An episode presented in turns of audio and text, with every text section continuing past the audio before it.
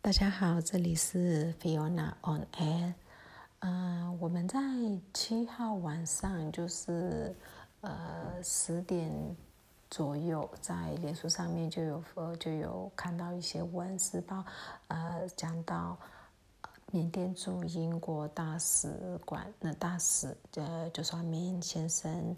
呃他被他在外出的时候。被军方非常以非常非常快的速度，呃，停权，然后由他的副手，好像叫苏温的一位呃副使者，他去接任他的职务。然后呢，当他回来的时候，他就被锁在门外。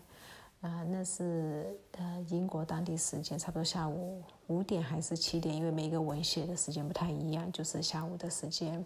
然后他就被锁在门外了。那他一直，他就立刻就动员缅呃，就是缅甸在英国的一些人员，还有很快媒体就报道了。一直到呃今天早上在看文的时候，也都英国政府到今天早上的时候，英国政府也没有一个比较具体的说法。啊，那我在今天下午七点多的时候在看的时候，有呃路透社的记者是有发了一篇文，但是是不是那种文章？他只在他的 Twitter 上面说，呃，英国政府不接受呃军方新派任的这位大使，所以他们只接受之前的那位救算明先生。那救算明先生本人他是军方背景出身，他是。军方将领，然后后来空降到，呃呃，就是一些呃行政体系里面，然后他是被昂山素季政府委任为英国的呃，就是缅甸驻英国的大使，所以当政变的时候，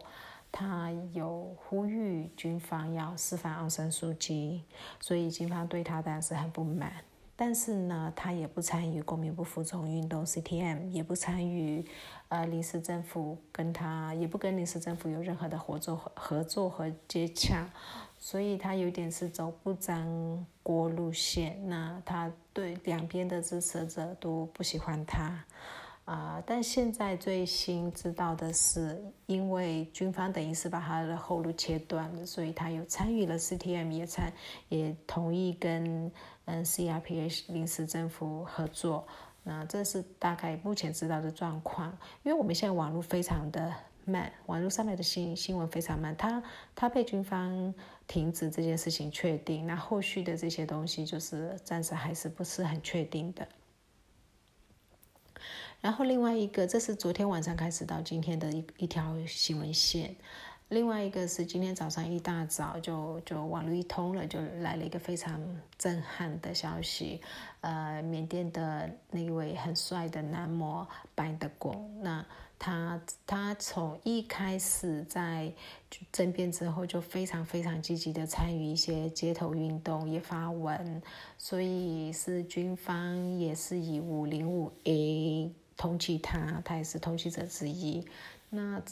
他一直他已经就是躲藏很久了，可是因为他身体不舒服，生病了，所以他就回家去休养。那昨天晚上才回到家，就今天早上四点半五点差不多那时段，就大概有八辆的军车，五十人左右去逮捕他。据说还没有被抓走以前就被殴打了，所以。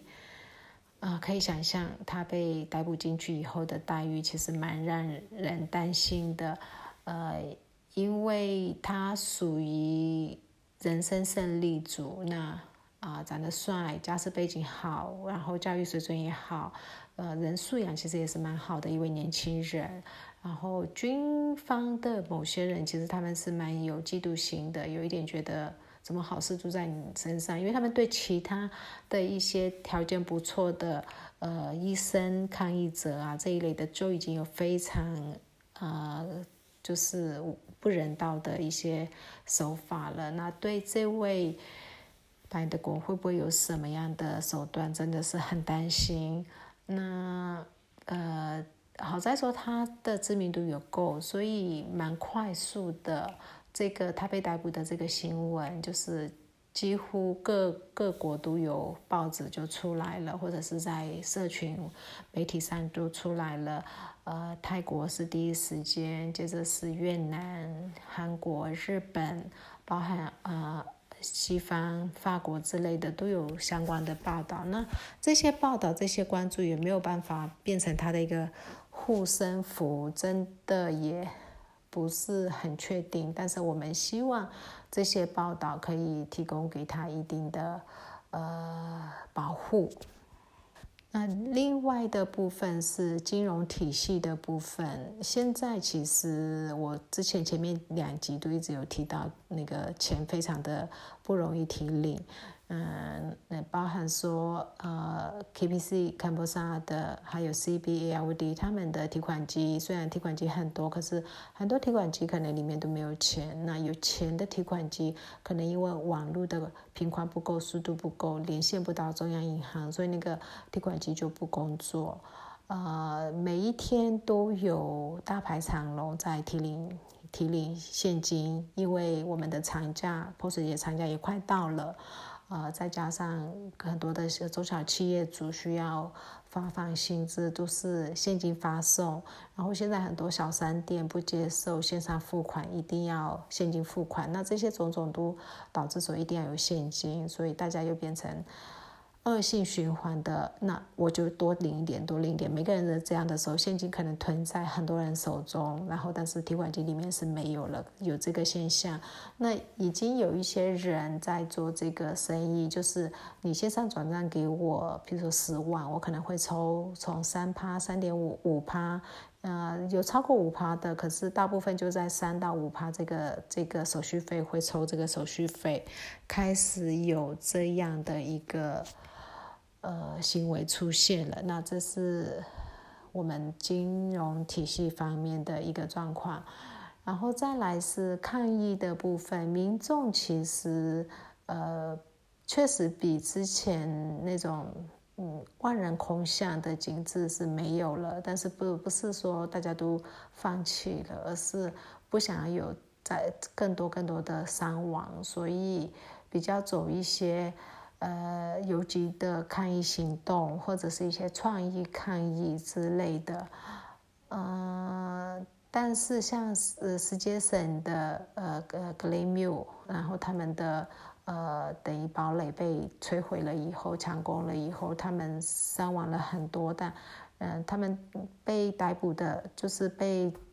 军警查获的那些武器，真的还蛮多的，呃，蛮多那种。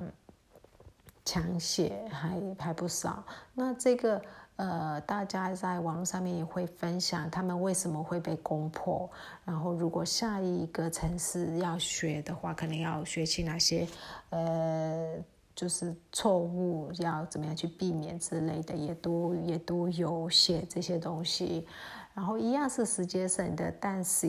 但是是他们的每一次上来的那个照片上面，就是游行队伍上来，也跟蒙语瓦有的拼，都是满满的人山人海那样子。还是一个很小的小镇，在这次以前我都没有听过这个小镇的名字。